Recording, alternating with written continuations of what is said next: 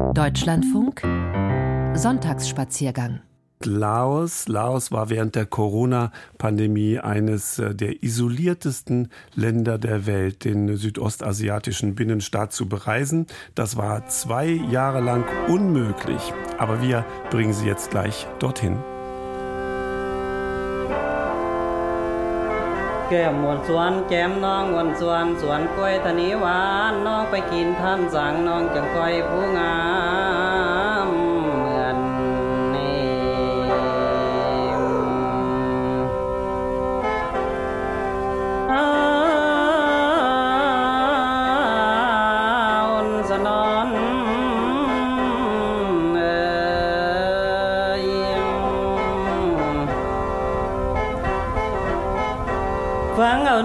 มันฟังเด้อน้องมาเนื้อคลองท้องสีน้องเป็นสั่งผู้ดีบัดจบหลายเจ้าน้องเบิ้งบันไดก็คล้องเรียบร้อยก้อยตัวพ่อบรรลุเจ้าสัวเวียงจันทร์เขาบอก อันคำนางนางสือพิมพ์เขาออกเกินมาก็ขอสิเป็นเจ้านี้บอกไปเรียกได้ที่หนึ่งเสียงเขาซาตึงตึงว่าน้องผู้ดี อันคำนางบ่มีทางสิตีประจบเมดทุกบอนกิริยาอ่อนนอนสะอาดสะอาประกอบด้วยท่าทางวงแผนเจ้าสู่อันคำนางกันไปมาปิดปูละเอียดละออมวยมูไผ่บ่มักกันเป็นห้าต่ำคอเป็นเสียงตาต่ำต่ำไผ่มาเห็นการซ้ำซับแสบคุยกันตกลงอัดสายจันมันลือซาทุกนา อันคำนางไผ่มาเห็นกับว่าไก่ใดสักคนละพักกันเบิงเงาจนตาข้างโทโลย่างนี่แล้วกาโอจางแม่นผู้ดีสมกับลืออีลีลังคนฮอดว่าท่านเจ้านางการแต่งตัวเข้าท่าหูพางสาสวยไว้ผมโปงผมม้วยมันวีซักปักเสียบถึกระบมระเบียบัดเก่งการปัดยังแหละเด้นางเอ้ย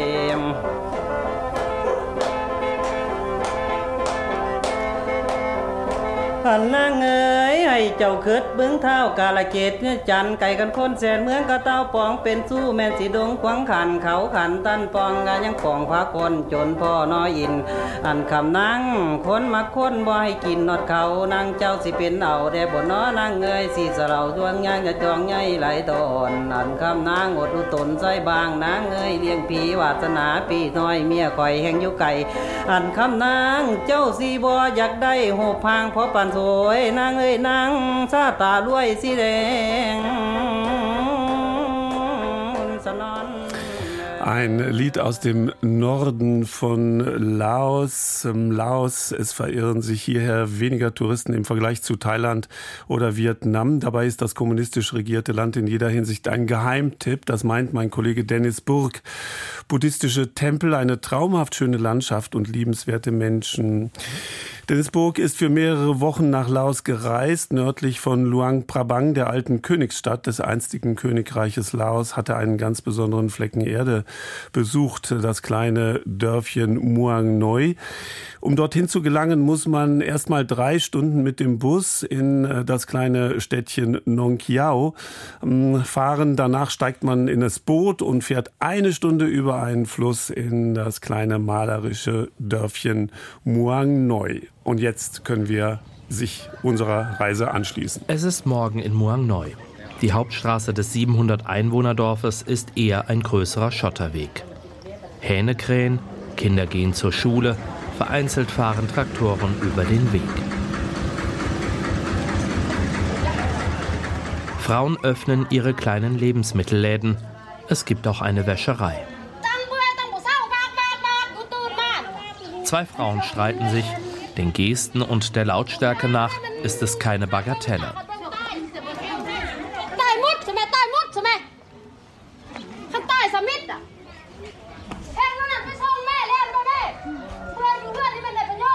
Andere Dorfbewohner verfolgen den Streit, mischen sich aber nicht ein. Sie sind mit sich selbst beschäftigt, laden Brennholz auf einen Traktor, tragen Taschen mit Einkäufen und immer wieder queren Hunde die Straße.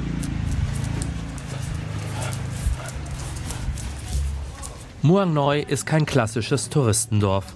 Wer hier hinkommt, freut sich zwar auf kleine Gasthäuser oder Bungalows und kann in Restaurants oder Garküchen essen, aber wer hier hinkommt, der weiß, hier passiert nicht viel. Vielleicht ist es aber auch das, was Reisende anzieht. Denn der Tourismus ist in den letzten Jahren immer wichtiger geworden. Und dennoch kann man die Touristen, die an diesem Morgen durch den Ort ziehen, an einer Hand abzählen. Auch Neu lebt vom Tourismus. Der 37-Jährige betreibt mit seiner Frau ein Restaurant und vermietet kleine Bungalows. Übernachtungsgäste hat er heute nur wenig und auch das Restaurant ist leer. Meine Familie und ich arbeiten schon lange hier in unserem Restaurant. Bevor so viele Touristen hierher kamen, also zwischen 2000 bis 2005, hatten wir bloß drei Stunden lang Elektrizität am Tag. Das ist nun anders. Damals kamen fast täglich Touristen mit dem Boot hierher.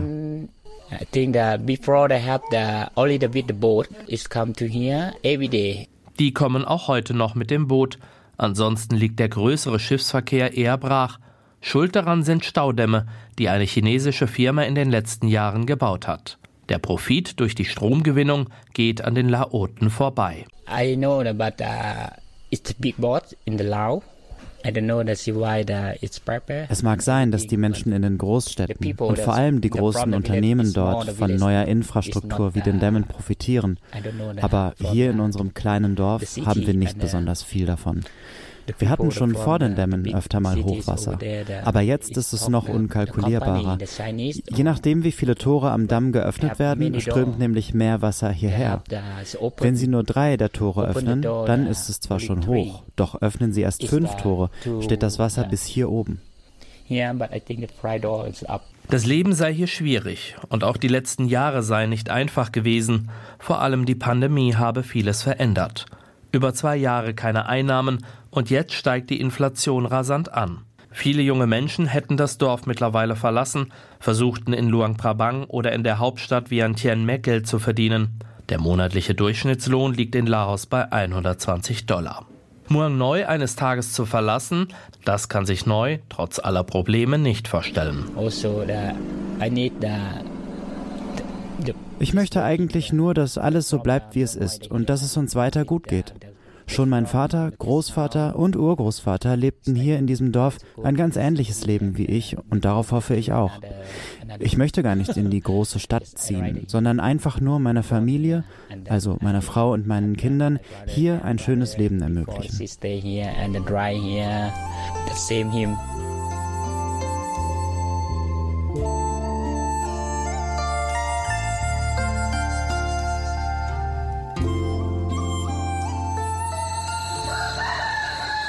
Hunde und Hähne heulen nachts um drei um die Wette. Einige Stunden später, der Nebel hängt noch über dem Fluss, packe ich meinen Rucksack für eine rund 15 Kilometer lange Wanderung. Vorbei an einer Schule verlasse ich Muang Noi.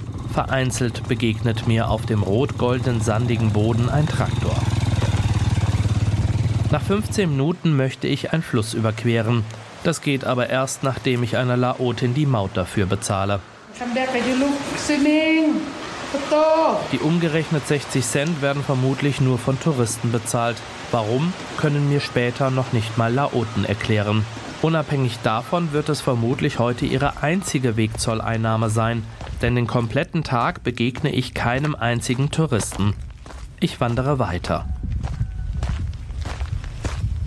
rechts abgeerntete Reisfelder, links vereinzelte kleine Hütten bzw. Höfe mit Hühnern. Nach etwa einer Stunde kreuze ich erneut einen Bachlauf, ohne Steine oder Brücke. Ich ziehe Schuhe und Socken aus. Das Wasser könnte nicht klarer sein. Ohne es vorher zu wissen, wird es in den nächsten zehn Minuten nicht meine letzte Flussüberquerung sein. Das Prozedere wiederholt sich weitere viermal. Nach zwei Stunden und einigen Steigungen sehe ich dann einen kleinen Ort. Häusern.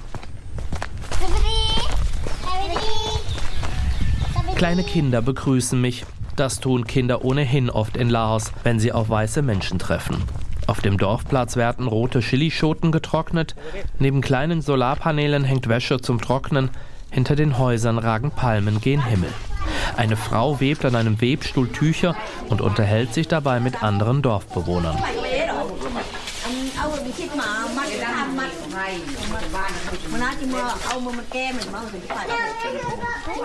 Eine große Unterhaltung mit mir ist nicht möglich, aber wir lächeln uns gegenseitig an.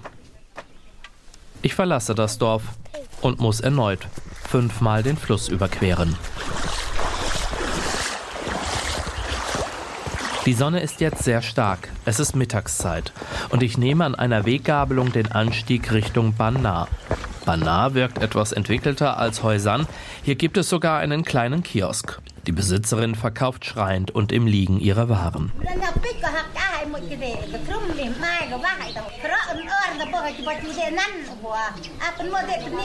Die Männer scheinen hier viel von Körperpflege zu halten, denn exakt zur gleichen Zeit schneiden sich vier Männer, jeder vor seinem eigenen Haus, die Zehennägel.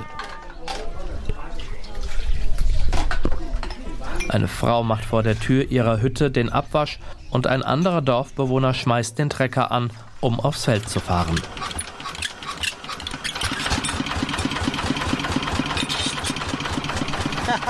Auch er lächelt. Lächeln. Es ist nicht viel, was die Menschen hier brauchen, um zufrieden zu sein, trotz ihrer Armut. Das gilt auch für eine Familie, die vor ihrer Haustüre Maniok, sozusagen die Kartoffel der Tropen, klein hackt. Ich verlasse nach gut einer Stunde das Dorf. Rund 20 Minuten führt mich mein Weg durch Reisfelder. Es gibt keine Schilder. Später geht es durch einen dicht besiedelten Wald und ich genieße das Zwitschern der Vögel. Mir begegnen ältere Schulkinder. Der Unterricht in Muang Neu scheint zu Ende zu sein. Während ihres Rückweges schauen sie auf ihr Smartphone. Je mehr ich mich meinem Ausgangspunkt nähere, umso lauter und quirliger wird es wieder. Erst hier treffe ich wieder auf Touristen, die vereinzelt lächeln. Manche frei heraus, manche gequält. Sind sie zufrieden, gar glücklich hier an diesem Ort zu sein?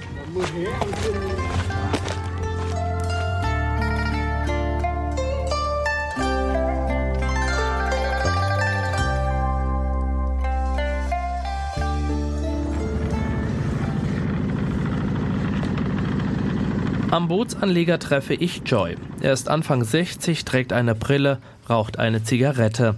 Er war mit dem Boot in Nongkiao, hat ein langes Kabelrohr zum Verlegen geholt. Erledigungen in Nongkiao oder gar im 160 Kilometer entfernten Luang Prabang zu machen, das sei für ihn kein großes Problem. Er hat sich mit der Situation arrangiert, denn vor vielen Jahren ist er wegen seiner Frau hier in das Dorf gezogen. Ich habe früher in Vientiane gelebt. Ich habe dort studiert und sehr viel gearbeitet und war deshalb noch nie hier.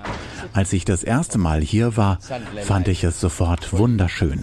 Die Berge und die netten Menschen haben mich sofort überzeugt. Überzeugt ist er auch von der Regierung. Seit Jahrzehnten wird das Land kommunistisch regiert und Joy wirkt darüber sehr zufrieden. Der wachsende Einfluss Chinas sieht er als Chance. Und dass es im Dorf mittlerweile durchgehend Strom gebe, bewertet Joy als ein Ergebnis guter Regierungsarbeit.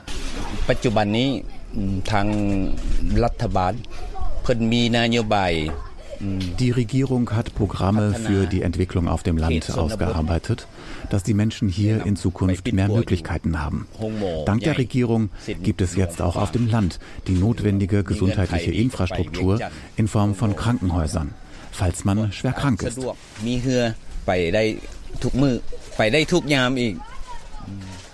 Joyce Begeisterung kann ich nur bedingt verstehen ist die medizinische Versorgung durch Ärzte und Krankenhäuser in Laos weiterhin unterdurchschnittlich. Nur rund 4000 ausgebildete Ärzte, wovon nur die wenigsten auf dem Land praktizieren, gibt es in Laos. Wir verabschieden uns und ich beginne mit einem gemieteten Kajak über den Fluss Nam U Richtung Nong Kiao zu paddeln.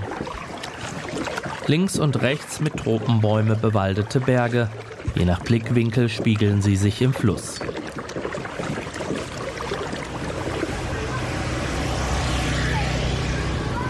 Nong Kiao ist auf beiden Seiten des Flusses von Bergen umgeben.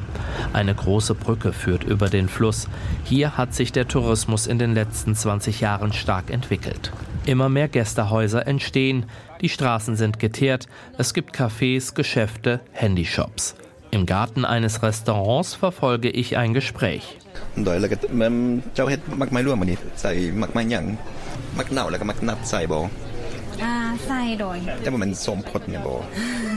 Kein Laote, sondern ein Schweizer, der sich mit seiner Mitarbeiterin über die Zubereitung eines Fruchtsalates unterhält. Der 42-jährige Sebastian kam vor zehn Jahren als Backpacker nach Laos. Durch einen Zufall lernte er in einem Dorf eine Familie kennen. In der Familie lebte die Ur-Urgroßmutter.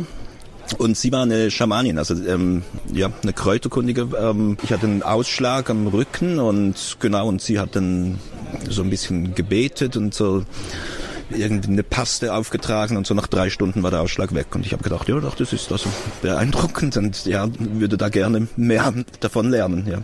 Er blieb und zog nach Nong Kiao. Für den Schweizer ein kleines Naturparadies mit herzlichen Menschen, die sehr gesellig sind.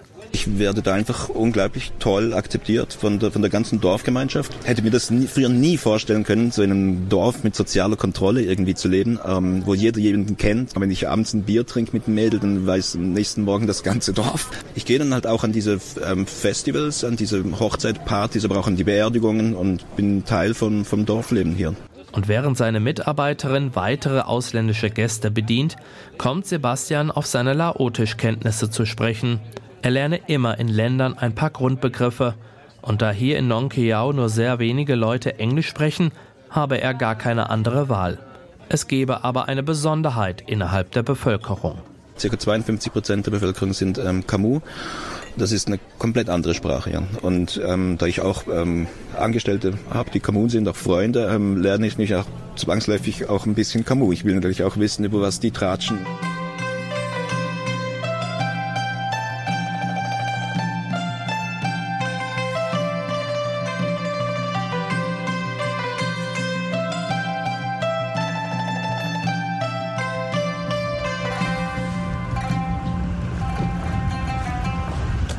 Es ist 7 Uhr morgens. Nong Kiao erwacht.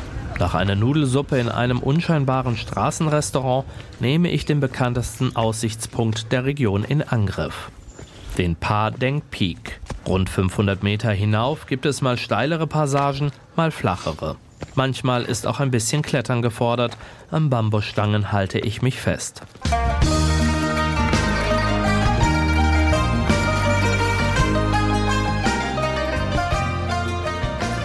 40 Minuten nach dem Start bin ich am Ziel und genieße ein 360-Grad-Panorama, ein Wolkenmeer, aus dem die Berge herausragen. Eine laotische Fahne, an einem Bambusstock befestigt, steckt zwischen Steinen. Schon seit dem Sonnenaufgang sind Anna und Nisa aus Aachen hier. Für Anna sei dieser Platz hier wie in einer anderen Welt.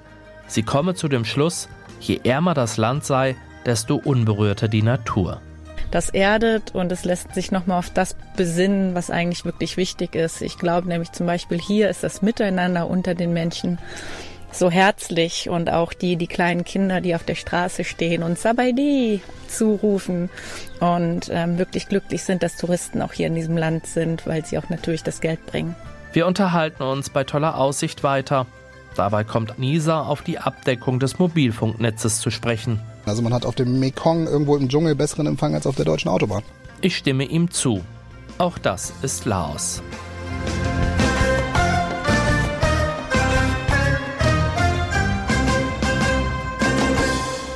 Ja, und im Norden dieses Landes Laos war Dennisburg unterwegs. Wir haben ihn gerade gehört und wir kehren jetzt aus